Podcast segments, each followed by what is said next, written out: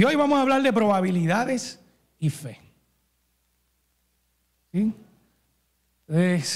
Si han escuchado otras veces predicaciones mías, a veces hay ciertas palabras que me gusta que estudiemos juntos, ¿verdad?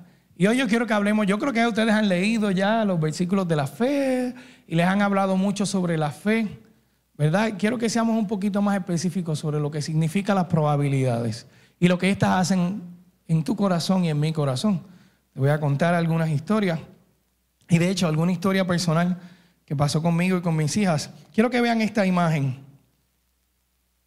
Cuando Dios ponía en mi corazón hablar sobre probabilidades, ponía esta historia en mi corazón.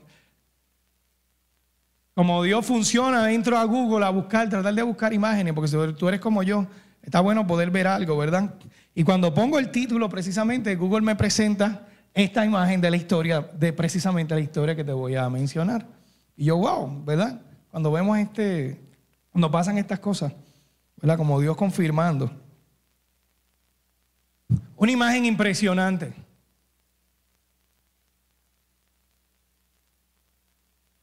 A los que han leído los evangelios saben que vamos a hablar de Tomás. Yo todavía no he conocido el primero que me diga que ese de sus doce discípulos es su favorito. Te voy a decir por qué no es tu favorito. ¿Estás listo para decirte? Porque es el que más tú te pareces. Entre Tomás y a veces Pedro. a veces Pedro, pero es de esos dos. Es de esos dos. Te voy a hablar de Tomás. Algo que me encanta de esa imagen es que esa imagen muestra lo que posiblemente pasó. ¿Verdad? Quizás llamaron a uno, pero algo así tú no te vas a quedar, ¿verdad que no? Tú vas a mirar también. Antes de la parte que vamos a leer, te quiero contar lo que sucede antes. Jesús pasa mucho tiempo, mucho tiempo junto a estos doce hombres. De hecho, los prepara para lo que va a pasar. Jesús muere en la cruz. Después resucita. Él se le aparece a once de ellos. Se le apareció a Tomás. Cuando ellos van corriendo, cuando a ti te pasa algo sorprendente, tú lo vas a contar, ¿verdad que sí? A la gente tuya, tú se lo vas a contar. Cuando ellos van a contárselo, esto fue lo que dijo Tomás. Yo tengo que ver la herida del de ahí y la del costado. Es más, yo tengo que tocarla. ¿Se te parece eso a alguien? Cuando te cuentan algo sorprendente, cuando te cuentan algo impresionante, cuando te cuentan un milagro, eso hay que chequearlo para creerlo. ¿Verdad? Esa fue la actitud de él. Y ahí estamos. Ahí estamos. Ahora vamos a leer para que me acompañes a estos versículos que se encuentran en, el libro de Juan. Juan 20, versículos 26 y 29. Vamos a estar leyendo nueva traducción viviente a los que, ¿verdad? Quieran seguirnos también desde allá. Escucha lo que dice el versículo 26. Dice, ocho días después, los discípulos estaban juntos de nuevo. Y esa vez Tomás se encontraba con ellos. O sea que ellos habían estado juntos en algún momento donde Tomás no estaba. Por eso eso era lo que les estaba contando. Las puertas estaban bien cerradas. Me encanta cómo nos da ese detalle. Porque quiero que lo vean. Este detalle no aparece en ninguna de esas películas que vemos en Semana Santa. Escucha lo que dice. Dice, las puertas estaban bien cerradas, pero de pronto, igual que antes, Jesús estaba de pie en medio de ellos. Quiero que vean el detalle. No es un detalle que usualmente se predica, como les dije, no es un detalle de que salen las películas. Si tú estás esperando a alguien, tú esperas que entre por dónde? Por la puerta. Y dice que las puertas estaban bien cerradas y ¡puf! Jesús apareció. ¿Qué es lo que está pasando aquí? Quizás no lo dicen en las predicaciones o en las películas, porque a lo más que se asemeja a esto es a fantasmas. ¿Verdad que sí? O algo así. Quizás esta historia lo que da es más miedo que otra cosa, pero es un detalle importante para saber posiblemente cómo se sentían los discípulos. Cómo tú te vas a sentir si alguien que tú sabes que se murió, que tú lo viste cuando lo mataron, sin abrir la puerta, se te aparece. Ya ustedes van por ahí por cómo se sentían los discípulos, ¿verdad? Y dice, la paz sea con ustedes. Eso es posiblemente lo que yo quiero escuchar si me pasa algo como esto, ¿verdad que sí? Sea la paz con ustedes, porque, ¿verdad? ¿De dónde saliste tú? ¿Qué es lo que está pasando aquí? Somos nosotros. Tú estás buscando su presencia, tú quieres que Él venga, pero como yo vengo por la puerta, yo quiero que tú llegues por la puerta. ¿Por dónde vino? Pues yo no sé si salió del techo, del piso, yo no sé cómo llegó. Pero Él lo hace a su manera, tú lo haces por la puerta. Él lo hace a su manera. Y nos quedamos esperando quizás a veces mirando la puerta, pero no, Él va a llegar por donde quiera. ¿Verdad? Él va a hacer las cosas a su manera. Y entonces le dijo a Tomás, ahí vemos a qué venía Él esta vez. ¿A qué venía Él esta vez, verdad? ¿Verdad? Mejor sí, mejor pon la imagen y yo puedo leerles a ustedes mientras ustedes van viendo la imagen. Entonces le dijo a Tomás, pon tu dedo aquí. Y mira mis manos. Mete tu mano en la herida de mi costado. Ahí está. Ya no seas incrédulo. Cree. Ya no seas incrédulo. Cree. Y Tomás, después de ahí, dice, mi Señor y mi Dios. Imagino que quizás se arrodilló, quizás estaba llorando. Entonces Jesús le dijo, tú crees porque me has visto. Benditos son los que creen sin verme. Aquí tenemos un hombre, pues, Tomás creyó también, no podemos decir que no creyó. Pero este hombre tuvo que volver, tuvo que Jesús demostrarle, tuvo que tocar la herida. Vemos algunos de nosotros que tenemos que volver a pasar por las cosas y a que Jesús pase otra vez y te diga, ven, toma esta herida. Y están los otros, que Jesús mismo los llama benditos. ¿Los que Los que creen sin ver. Los que en medio del proceso, ¿verdad? No necesariamente retroceden, sino que dicen, Señor, yo sé que tú vas a hacer algo. Yo sé que tú vas a hacer algo. O si no, los que otra vez tienen, o eres de los que tienen que volver a pasar, ¿verdad? Por la crucifixión y Jesús. Pero mira, yo lo hice por ti ya. ¿Cuál eres tú? ¿De los que creen porque ven? ¿O de los que creen sin ver?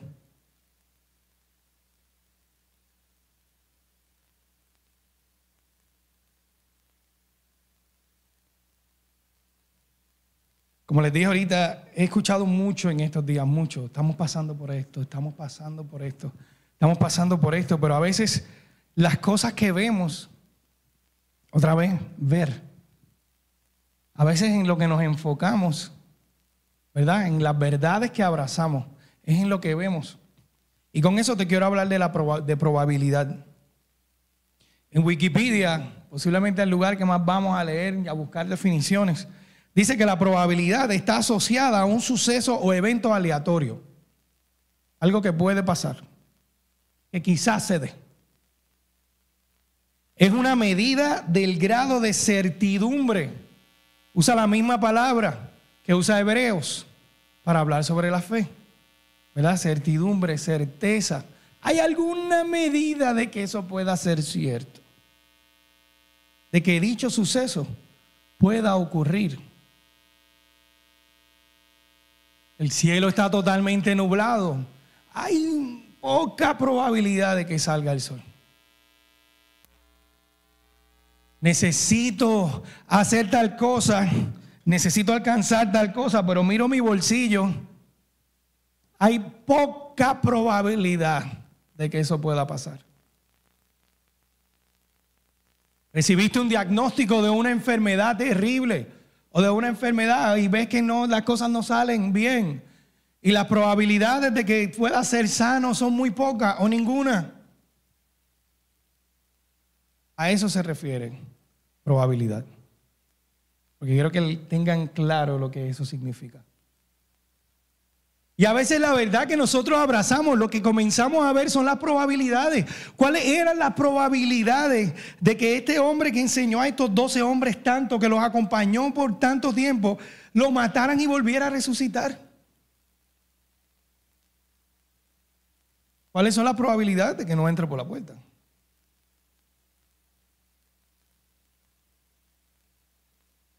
Pues les tocaba creer de alguna manera. Algunos de ellos creyeron sin ver. Tomás necesitó la prueba, sí. Y la probabilidad es una verdad. Y es la verdad que muchas veces abrazamos. Esto no va a salir bien.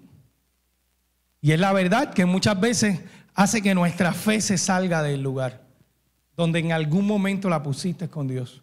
Donde quizás después de un mensaje, ¿verdad? Tú, sí, lo vamos a hacer con Dios, es posible. Y de momento, esto no se va a dar. Y sacaste la fe de la ecuación. ¿Alguien sabe de qué yo estoy hablando? ¿Alguien ha sentido esto? Mira, yo te quiero hablar de una historia me encanta hacer esto, ¿verdad? Porque prácticamente te voy a hablar de mis niñas. ¿sí? Eh, y a veces, ¿verdad? Menospreciamos ciertas personas por tamaño, ¿verdad? Eh, este verano dimos un viaje que fue increíblemente bueno. Eh, las niñas conocieron muchos familiares que no habían conocido, la pasamos muy bien. Estuvimos en Florida, ya tuvieron la oportunidad de ir a varios de los parques de Disney. Fue, un viaje muy, muy bueno, muy, muy, muy bueno. Pero ¿a qué costo? ¿Verdad? Por ahí está Ginette que se ríe. Gracias, Ginette. Fue, pasamos muchas cosas, pero en toditas podíamos ver a Dios pasar. Y Ginette estuvo ahí con nosotros como si fuera parte de la familia. Gracias. Gracias, nos ayudó en todo, en todo, en todo. El viaje comienza, que ustedes saben que hay que hacerse la prueba del COVID antes de salir, ¿verdad? Para Estados Unidos. Nosotros nos hacemos la prueba tranquilos de que todo está bien y yo doy positivo a COVID. Toda mi familia había pedido eh, tiempo de trabajo libre, algunos pidieron avión para esa fecha, porque esa era la fecha que nosotros habíamos dicho que podíamos ir. Empieza la presión de que ya ellos están allá, nosotros tenemos COVID, hay que esperar. Esperamos un par de días, nos volvemos a hacer la prueba, todavía otra vez positivo. Volvemos después un par de días más y una de las niñas, ya yo di negativo, pero una de las niñas está positivo. Esa es la tercera vez ya. ya después de un par de días, ¿verdad? Hablando, Ginette tuvo todo el tiempo. Mira, vamos a hacer esto, vamos a hacer esto con todos los viajes. Ya una cuarta vez, orando todo el mundo. Esto provocó que nuestra fe estuviera activa. Y la fe de muchas personas, yo sé que había muchos de ustedes orando, pero la fe de las niñas, ¿qué salió? Ah, pues tenemos que orar. ¿Y por qué? Dios que sabe todas las cosas sabía que nuestra fe tenía que estar activa. Llegó el día del vuelo, dimos todo negativo, estamos todos bien. Nos montamos, estamos saliendo como a las 12, 12 y algo para el aeropuerto, todo está bien, aquí te tratan muy chulo, todo bien. Cada vez que pasábamos, habían otros detallitos por resolver, pero cada vez que hacíamos alguna fila para algo, yo me acercaba a las niñas, está pasando esto ahora. Ah, pues necesitamos esto, sí. Y una de, una de las dos oraba por eso. Y así mismo, orábamos por algo y, ¡fua! y se daba. Se daba, se daba. Nos montamos en, Santiago. El viaje, teníamos que ir de Santiago, parábamos en Miami. Ahí durábamos como una hora, 40 minutos. De Miami nos llevaba a Orlando. En Orlando, alguien de mi familia nos iba a buscar a ir dos horas en carro a San Petersburg. Listo. Así lo hacemos. Nos montamos. Cuando el avión va de camino a Miami, Gente, en un avión, es lo que diga el piloto, sí o sí. ¿Quién se baja de un avión porque no le guste algo? Eso es sí o sí. Listo. Estamos en el avión y escuchamos un mensaje. Un mensaje para todos los que estamos en el avión. Y el mensaje dice, acaban de cerrar el aeropuerto de Miami porque hay tormenta.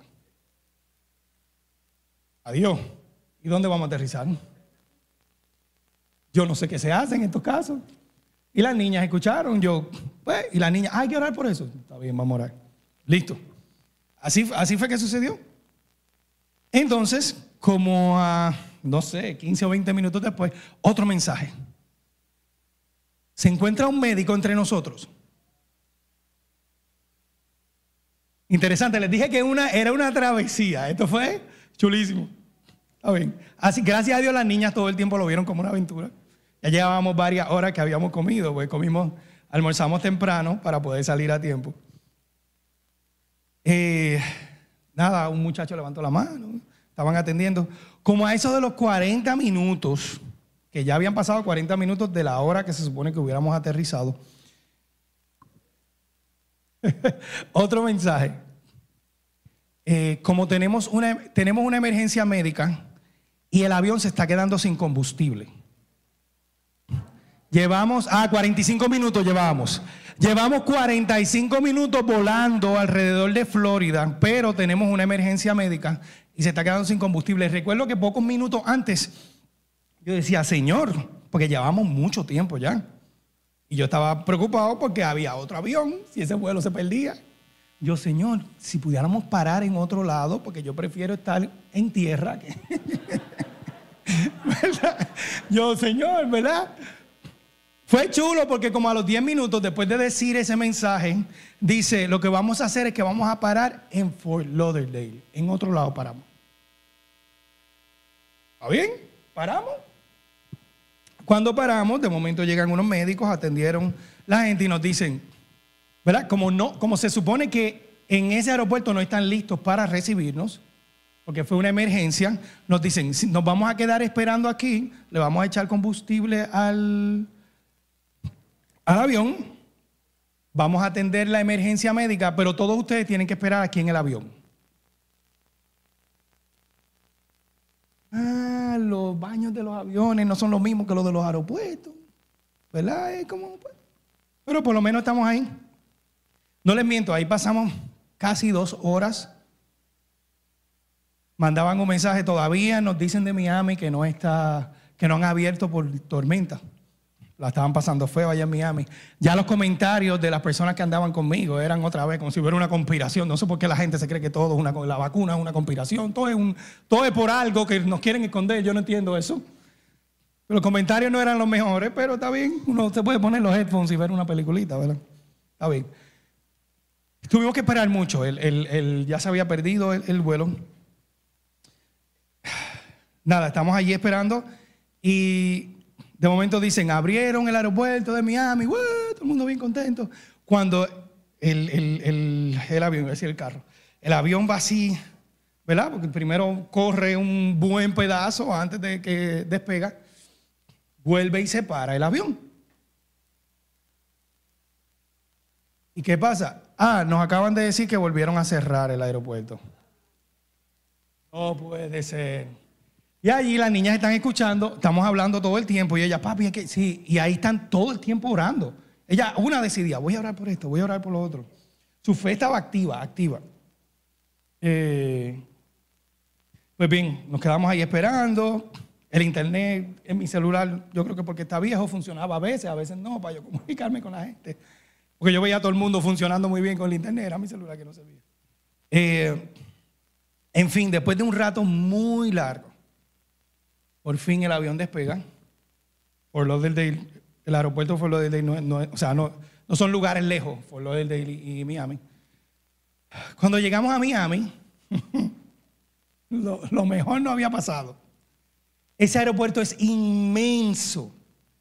Y aquí, hasta en la fila, en el aeropuerto de aquí, se te acerca uno de los dominicanos que trabaja, hey, usted llenó esto y te ayudan con todo. Allá llegamos, no había nadie para recibirnos, yo no sé dónde yo estoy. Miro al de al lado y se ve más perdido que yo. La gente corriendo, literalmente corriendo, porque no sabían para dónde iban. Y yo, pues vamos a correr con ellos. Yo con las niñas nos fuimos y corríamos y yo tratando de leer y tratando de ver. El aeropuerto es tan y tan grande que para tú llegar de un sitio a otro tienes que montarte en trenes. Porque las cosas están a 30 minutos, una hora de distancia dentro del aeropuerto. Es una cosa. Y yo no sabía dónde estaba. Y corriendo de momento llegué y veo taxis. Y yo, eh, aquí yo no me bajo. Estamos mal. Estamos atrasados y estoy donde no tengo que estar. Sigo tratando de llegar a otro lado. Y llegamos al lugar de las maletas. Ahí sí eso estaba de película. Ahí había gente peleando, gente llorando. Ahí me entero que una tercera parte del avión se le había ido la luz y no encontraron cómo resolver. Un lugar que funciona totalmente con electricidad y que no están acostumbrados a eso. Ahí había gente y yo escuchaba, yo voy para este sitio, yo voy para... Este, en, el aeropuerto de Miami sale gente para Europa, para los lugares que tú menos te imaginas. Cuando yo escuchaba los lugares, la gente frustrada donde iban, yo decía, por lo menos yo voy para aquí al lado. Y cuando me le acerco, por fin veo a alguien que estaba en el counter de las maletas. En Miami no se habla inglés. Sepan esto, todo lo escuchan en español, todo. Yo creo que es requisito para trabajar en el aeropuerto. Si sabes inglés, no te aceptamos. Todo el mundo habla español ahí. Y yo escucho a la, muchacha del counter casi llorando cuando yo le iba a hacer una pregunta. Todo el mundo arriba de ella. Que les acababan de decir a los que trabajaban ahí, que salían a las 12, que tienen que cambiar su turno hasta las 6 de la mañana. Por todo lo que había pasado. Si no, el aeropuerto se iba a quedar sin la gente que necesitaban. Ella decía que tenía dos niños en la casa que no sabía cómo iban a dormir. Y estaba ya sola con ese reguero gente. Yo decido no preguntarle. dame irme más para allá. Cuando por fin llegué al lugar, me dicen, mira, esa que está ahí es la fila de la gente que hay que cambiarle el vuelo. Había más de 20 vuelos que se habían perdido. Tú te puedes imaginar la fila. Era una fila que no era ni de una hora ni de dos. era como a las diez y pico, yo creo. A las nueve. Era tarde y ahí Lady me dice, porque Lady estuvo hablando con Ginette, mira, tu vuelo lo cambiaron para este lugar. Ahí por fin pude tener internet. Pero quedaban como ocho minutos para llegar lejísimo.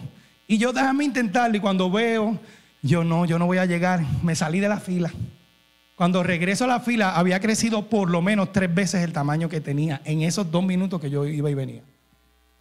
Yo estaba solo con las dos niñas, yo no podía dejarlas en un momento para después salir. Yo no podía, si alguna de ellas tenía alguna situación, yo tenía que dejar todo lo que estaba haciendo y volver a empezar. Pues allí que yo hago. Ahí escuchaba los comentarios, escuché un comentario de alguien que trabaja en el aeropuerto y decía, toda esta gente y los que vienen se quedaron sin su vuelo y como es por tormenta, no le podemos dar hotel. Toda esta gente va a dormir aquí. Pero era mucha gente. Mucha gente. Me bajo al nivel de las niñas en la fila y le digo, chicas, yo creo que vamos a dormir aquí. Desde que tengamos algún chance, que se acabe todo esto, buscaremos algún lugar donde comer. Ay, está bien, papi. Pues oramos por él. Y oraron por él. No pasaron 10 minutos y se me acerca una señora que trabaja en el aeropuerto en español. Y me dice, ¿tú andas solo con las niñas? Y yo le digo, sí, ven. Nos sacó de la fila y nos pone en otra fila donde había una sola persona delante de mí. Cuando se acaba esa fila, yo llego, me atienden en español.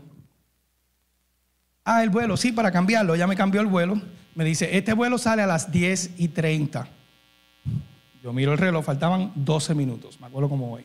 Me dice, pero para donde tú vas, tú llegas como en 45 minutos o 50. Pero yo prefiero que estén adentro, en la parte adentro y no en la parte afuera. Yo estoy deduciendo, ella quiere que durmamos en las alfombras de adentro y no aquí en la fila afuera. Porque ya no hay chance. Listo. Me dice, por ahí, yo mirando, yo, pero ¿para dónde que tú me estás mandando? Me dice, es más, yo te llevo. Y se salió y nos llevó. Cuando nos lleva, ahí veo yo otra vez el sitio donde tú te quitas los zapatos y te quitas la correa. Y yo, ah, está bien. Y ahí ella buscó un muchacho de los que tiene el sillón de ruedas. Y con ese muchacho no hubo fila que pasáramos. Él nos llevó a todos lados. Él nos llevaba a todos lados, a todos lados. Eh, yo le pregunté, eh, en cierta, íbamos caminando, él nos llevaba, ahora, ahora vamos a coger este ascensor, ahora vamos a coger este tren. Era, era rapidísimo que íbamos con él y yo, ay, qué bueno, qué bueno, ¿verdad? Porque son las personas que ayudan si hay alguna discapacidad o algo así. Perfecto.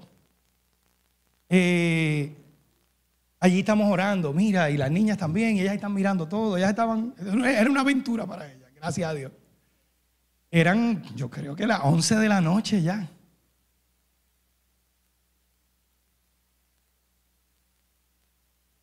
Yo creo que yo no le di espacio a tratar de sentirme, mira, tenemos hambre, estamos pasando por esto. Y con dos niñas, eso fue lo que lo hizo más difícil, pero seguíamos viendo a Dios haciendo cosas. Eso era milagro tras milagro, milagro tras milagro. Y le pregunto yo al hombre, a ver. Y este, y este vuelo se atrasó. Y él tiene como un iPad, una cosa así, déjame ver. Aquí dice que está a tiempo. Digo, ah, este que era el que se tenía que atrasar. Entonces voy donde las niñas, mira, el vuelo no está atrasado. Y otra vez a orar las niñas.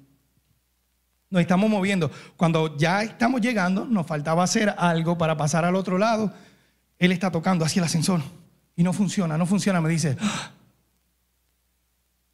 esta es la parte del aeropuerto donde no hay luz. Vamos a tener que volver, coger un, tren para atrás y después de ahí bajar y volver a subir para coger por el otro lado. Vamos a durar más. Yo pues, ¿está la que hay? Nos vamos. Hicimos todo eso cuando estamos un poquito más cerca, ya se ven las alfombras, literalmente la gente tirada en el piso en las alfombras. Lo que veíamos era fuerte, era feo. Eh, cuando estamos cerca, que llegamos al área, antes de abordar, siempre hay como salitas. Esa es la salita donde tú esperas para abordar. Cuando llegamos a ese lugar, había gente ahí. El vuelo se había retrasado. Eran más de las 11 y 30 y el vuelo se había retrasado y decía 11 y 30. Por alguna razón el piloto no había llegado. Sin piloto no se va el avión. Yo creo que yo nunca había estado tan contento con algo que fallara en mi vida como, como ese día. Pero yo recuerdo que mi oración antes de pasar allí, ¿cómo voy a dejar esto? Fue, Señor, no solo por mí, por otras personas que están pasando por esto, permite que se retrase.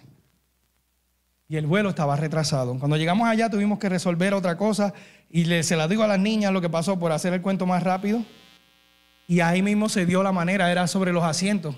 Entonces cuando llegamos, la señora que nos cambió el vuelo, por cambiarlo rápido, no nos puso asientos. Así que nos tocaban los asientos disponibles. Pero ya eran las once y pico de la noche, las niñas iban a dormir, se iban a dormir sobre quien le tocara. Yo le dije, no, aquí me quedo. Y el muchacho resolvió y de una vez nos pusieron asientos juntos. Todo se resolvía. Era una cosa mala tras la otra. Hay detalles que yo no les he contado. Era una cosa tras la otra, una cosa tras la otra, pero todo se resolvía. Dieron las 12. Poco después veo el, vi el piloto entrar. Entramos. Usualmente en los aviones, cuando tú te sientas ya dentro del avión, tú no esperas mucho. Pero esta vez sí, esperábamos en el avión ya y seguía pasando el tiempo. Y yo, ¿y qué, está pasando? Y escucho yo, ¿verdad? Nos dicen, vamos a esperar un poquito más, a ver si hay más personas que, se les, que, que necesitan salir. Y yo, wow, mira, ahí está la oración. Por un momento pensé, wow, si no hubiera orado por eso, ya no estuviéramos de camino. Pero después yo dije, no, no, no, no, por eso fue que yo oré, ¿verdad? Qué bueno, qué bueno, ¿verdad? Mira, y, y habían cero, muy poca probabilidad en esta historia de que pasaran cosas buenas. Todo lo que pasaba era malo. Pero nuestra fe estaba en acción. Nuestra fe estaba en acción. Mira, ya después de ahí, cualquier cosa que pasara en el viaje ese en, Orlando, las niñas estaban, está bien, vamos a orar. Como no había nada que pasara, ¿verdad? Eh, y lo hacían con seguridad. Y esto me recuerda, ¿verdad? Estos versículos en Santiago, si puede, si puede seguirme. Dice, hermanos míos, que les dé gran alegría cuando pasen por diferentes pruebas. De esos versículos, que nadie los tiene escrito en la pared de su casa. Pues ya saben que cuando su fe se ha puesta a prueba, producirá en ustedes firmeza. Eso pasó en esta niña de 6 y de 8 años. Y cuando se desarrolle completamente la firmeza, serán perfectos y maduros, sin que les falte nada. Mire, ¿cuál es el problema con las pocas probabilidades, con las pruebas? ¿Cuál es el problema que tenemos con que no las queremos? Porque vivimos totalmente en contra de lo que este versículo dice. ¿Cuál es el problema del miedo, de la incertidumbre? Es como estas cosas nos hacen sentir. Y muchas veces tenemos la pregunta, ¿verdad? Porque nos predican y, tengan fe y no tengan miedo y tengan lo otro, pero ¿qué hago con lo que siento? Esto es como un paréntesis, porque obviamente te voy a mandar a que olvides la incertidumbre, a las probabilidades y tengas fe, pero no quiero que vuelvas al llamado de la manera en que probablemente muchas veces lo hiciste. Porque en el mundo quizás hacemos cosas para separar, porque separamos la fe, ¿verdad? De, las emociones. Pero en el mundo muchas veces, como siento algo fuerte porque me está pasando algo mal, busco hacer otra cosa que provoque una emoción fuerte. que en otras palabras, ¿verdad? Anestesie lo que siento. En el mundo lo hacemos con relaciones. En el mundo lo hacemos quizás con drogas o con alcohol, con otro negocio, porque ganar dinero me hace sentir bien. Pero eso mismo lo hacemos aquí en la iglesia. Lo hacemos con un tiempo de alabanza. Lo hacemos con un retiro. Lo hacemos con una buena predicación. ¡Wow! Escuché una predicación que me puso. Y a la semana volvemos a lo mismo. Porque separamos la fe de las emociones. No. Así que esta vez, cuando hagas esto, la presencia de Dios estaba delante de los doce discípulos. Pero lo que sea que ellos sentían, ¿verdad? ¿Qué tenemos que hacer con eso? Tenemos que presentárselo también. Señor, tenemos hambre, Señor, tenemos miedo, pero vamos a creer en ti. La presencia de Dios no es el lugar. Escucha esto. Es más, escribe ahí en el chat lo que te voy a decir ahora. Escríbelo ahí en el chat. La presencia de Dios no es el lugar para dejar tus emociones a un lado.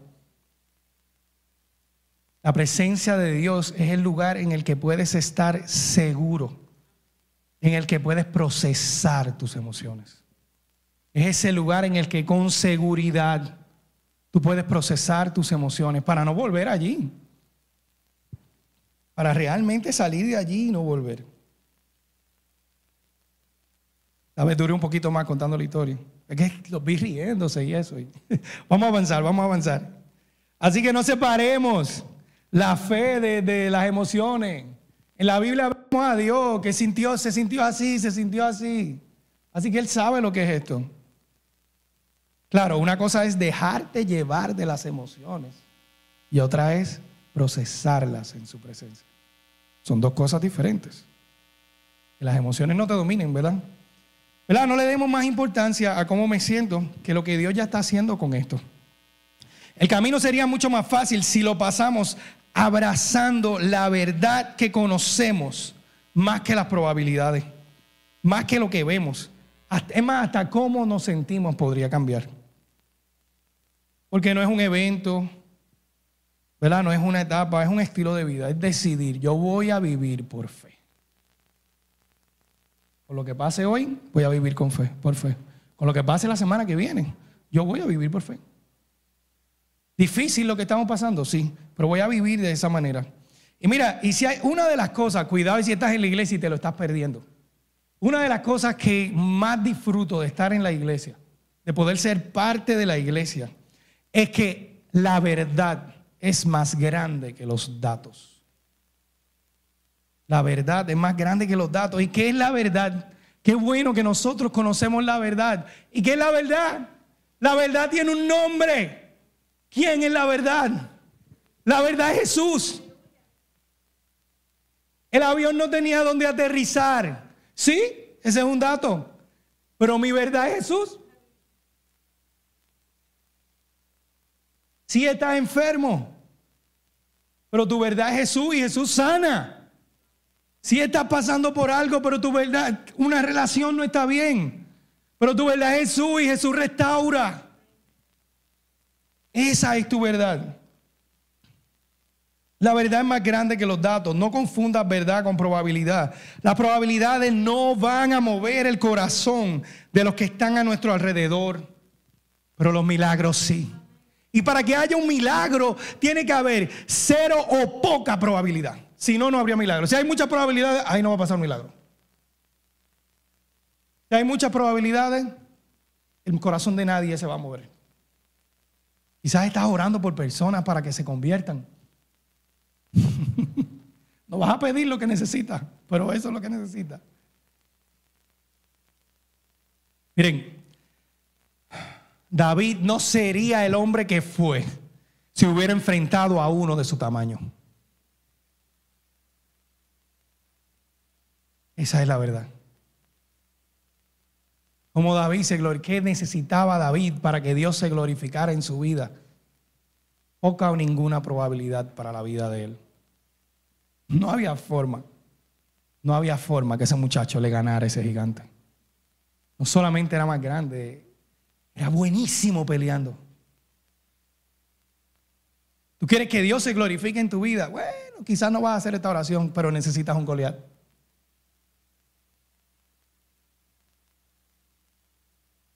Un Goliat que las probabilidades de que lo venza sean pocas o ninguna. Pero por tu fe, los demás van a ver a Dios. A un Dios que se mueve hoy, a un Dios que hace milagros hoy, porque es un Dios que está vivo. Yo tenía que decir eso, que lo hace hoy. Una vez más, la presencia de Dios no es el lugar para dejar pasar nuestras emociones, es el lugar más seguro para procesarlas.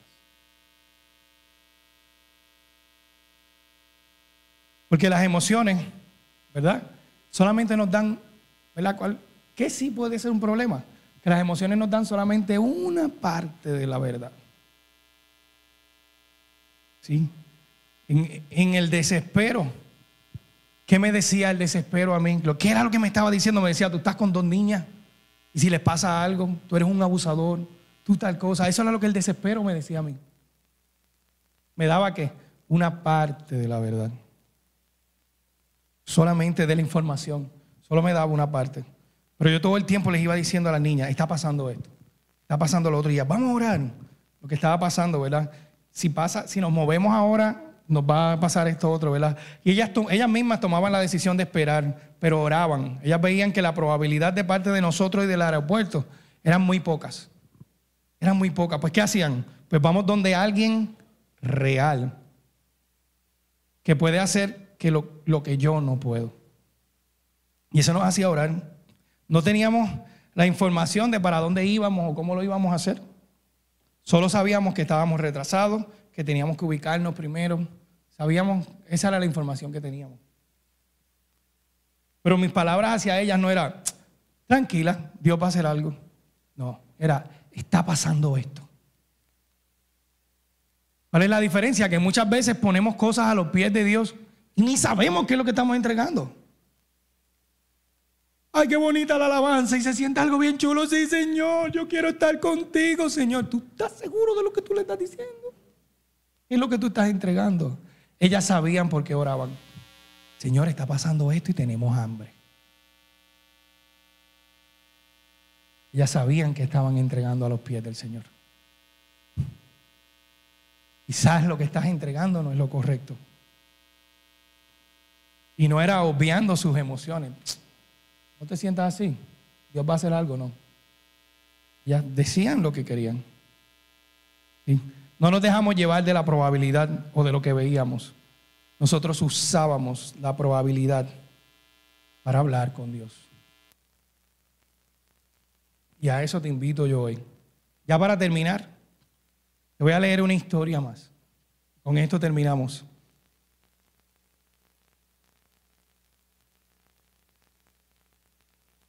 Debo darte un poquito, ¿verdad? Hay, había tantas historias que venían a mi mente, que si Moisés, que si Eliseo, que si... Pero yo decía, yo quiero buscar algo que tenga que ver con algo que pasamos nosotros hoy. Porque yo soy de lo que si lo que me enseñaste no es práctico para mí, pues no sé para qué me lo enseñaste, ¿verdad? Y a mi corazón lo que vino fue enfermedad, porque le tenemos miedo a la enfermedad.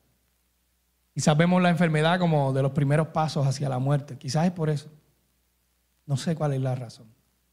Sí, te voy a hablar del leproso. Pero antes quiero que sepa algo. No era solamente la enfermedad física.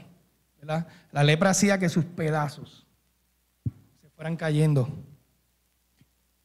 Era tan y tan contagiosa esta enfermedad que tenían que sacar a la gente de las casas de una vez. No sé si han visto películas de los tiempos de antes, que hay unas puertas bien grandes para entrar a las ciudades. A ellos los sacaban y no, se y no podían volver a entrar. Desde que ya se sabía que tú tenías lepra, no ibas a volver a ver a nadie más. A tu familia no la ibas a poder volver a ver más. Simplemente te sacaban afuera hasta que te murieran. Eso pasaba con los leprosos cero probabilidad de vida, cero probabilidad de vida social, cero probabilidad de volver a ver quizás a sus seres queridos. Cero probabilidad de que ese pedazo de nariz que se te cayó. Cero probabilidad de sanidad.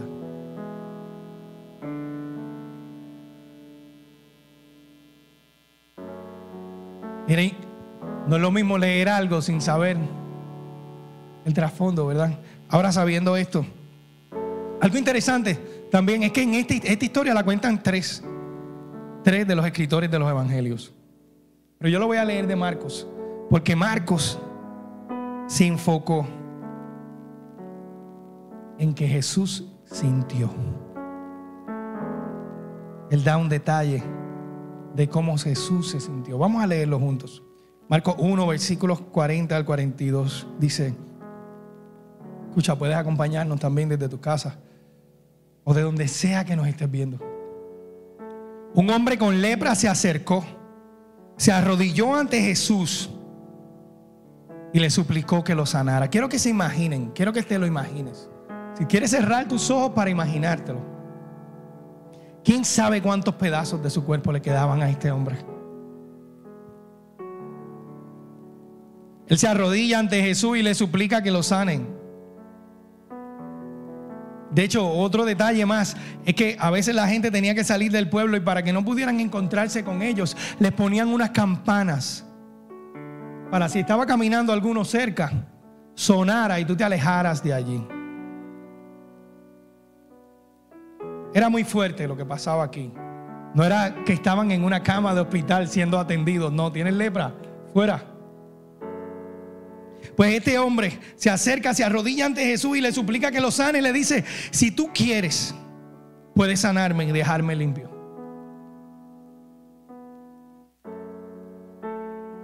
Movido a compasión. Y dice que pasó con el corazón de Jesús, con esta petición.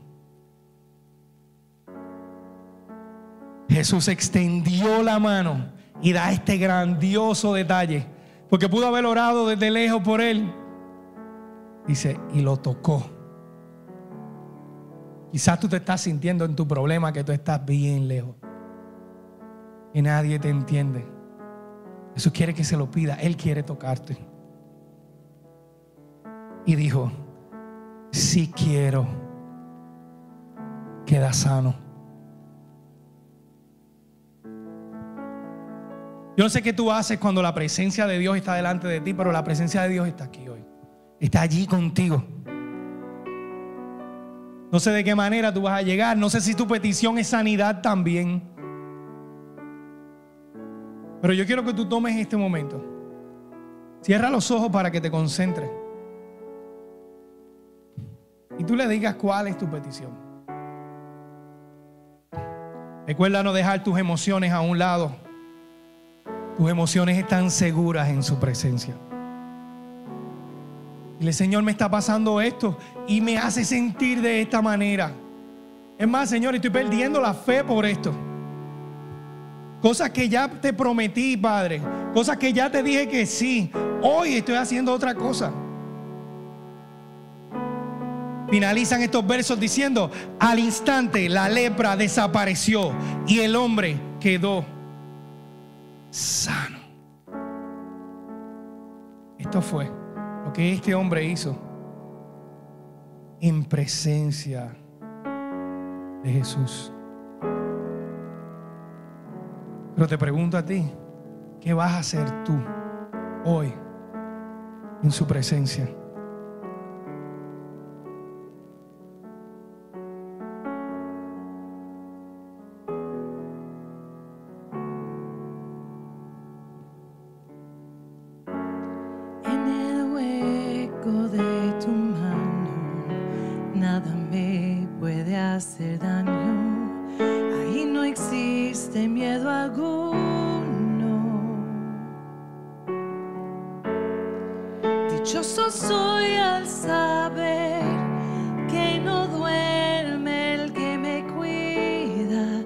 Escudo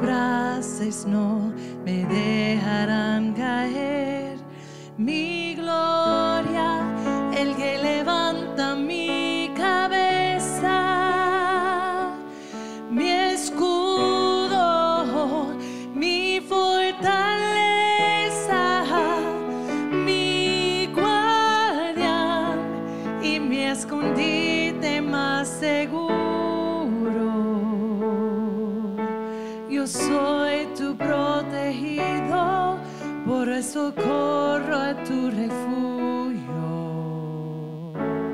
Como un acto de fe. Señor, yo te voy a creer. Te quiero pedir que te pongas de pie, incluso ahí mismo donde tú estás. O que tú levantes tus manos. Diga, Señor, yo voy a creer. Aquí está, me siento así. Aquí está lo que me está pasando. Estos son los datos. Estas son las probabilidades. Pero tú eres mi verdad. Repítelo, dilo con tu boca. Señor, tú eres mi verdad. Jesús, tú eres mi verdad. Dilo tú también que nos estás viendo por allí. Y ahora entrégale eso al Señor. Entrégale al Señor lo que te está pasando y decide creer. Decide creer. Y mientras lo haces, quiero leerte algo. Sigue ahí en tu tiempo con el Señor. Escucha lo que dice el Salmo 121. Dice, a las montañas levanto mis ojos. ¿De dónde ha de venir mi ayuda? Mi ayuda no proviene del gobierno, mi ayuda no proviene de doctores, mi ayuda no proviene de aviones, no sé de qué más quizás estás pensando. Mi ayuda proviene del Señor el creador del cielo y de la tierra. No permitirá que tu pie resbale. Jamás duerme el que te cuida. Escucha, escucha. ¿Y ahora qué va a pasar? Que no duerme el que te cuida. Jamás duerme ni se adormece el que cuida de Israel. El Señor es quien te cuida. El Señor es tu sombra protectora. Escucha, abraza esta verdad y no las probabilidades. De día el sol no te hará daño, ni la luna de noche. El Señor te protegerá de todo mal, protegerá tu vida. El Señor te cuidará en el hogar y en el camino, desde ahora y para siempre. Desde ahora y para siempre. Padre, enséñanos a vivir como dice segunda de Corintios, Señor, que seamos guiados por fe y no por lo que vemos, Señor. Que seamos guiados por fe y no por las probabilidades. Padre, enséñanos a hacer esto. Reconocemos tu gran poder, Señor. Señor, reconocemos que tú eres milagroso, Señor. Mira esto, Goliat, Señor. Enséñanos a verlo como que estás que tú estás preparado para que milagros ocurran. Enséñanos a ver las pocas o ninguna probabilidad, Señor, para que nuestra fe crezca. Enséñanos a ser honestos con lo que sentimos, Señor. Aquí está lo que me está pasando. Aquí está lo que nos está pasando. Preséntaselo al Señor. Aquí está como me siento. Díselo al Señor.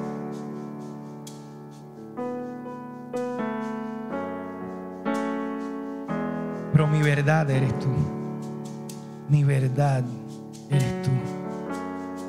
El Dios que me salvó, que me libró, que me restauró. El Dios que hace milagros. El Dios que si no quiere entrar por la puerta, de alguna manera va a hacerlo, pero va a entrar. Ese eres tú y en ti creo, Padre. En ti creemos, Señor. Mira cada una de las cosas por las que mis hermanos, Señor, y los que nos están viendo también a través de YouTube o de cualquier red social, que lo que escuchemos después sea Dios hizo un milagro, Señor. Hagamos viral, Señor, que podamos hacer viral esas palabras. Dios hizo un milagro. Que esa sea nuestra realidad, que esa sea la verdad que abracemos. Oh sí, Padre, gracias en el nombre de Jesús, Señor. Amén. Amén. Y quiero hacer un llamado más a esos que nos están viendo. Si hay alguien aquí que nos visita por primera vez o que todavía no ha tomado esa decisión. No vas a poder caminar por fe ni caminar en Cristo si no tienes una relación con Él. No es lo mismo conocer a alguien que tener una relación con Él. Habemos muchos aquí que hace muchos años comenzamos a caminar en fe porque tenemos una relación con Él. Si tú quieres estos cambios en tu vida y tú quieres decir, Señor, ya yo no quiero solamente saber de ti. o creer en ti. Yo quiero tener una relación contigo. Si ese eres tú, si quieres tomar esa decisión y estás aquí, allí mismo donde estás, quiero pedirte que levantes tu mano. Si aquí hay alguien, quiero pedirte que allí donde estás, tú levantes tu mano. Y vamos a hacer esa oración juntos. Juntos. Y de ahora en adelante tú caminarás con, con, con una iglesia. Mira, allí hay una chica que levantó su mano. Si alguien puede acercarse a ella. Alguien más, alguien más que dice, y tú también allí que nos estás viendo desde tu casa o yo no sé de dónde tú estás, también puedes hacer esta oración que vamos a hacer juntos. Si hay alguien más que dice, hoy yo decido tener una relación con Jesús, hoy yo decido seguirlo, yo decido que mi vida sea de Él, voy a caminar por fe de verdad. Porque te pusiste de pie y quizás no, no tienes esta relación con Él. Levanta tu mano allí donde estás.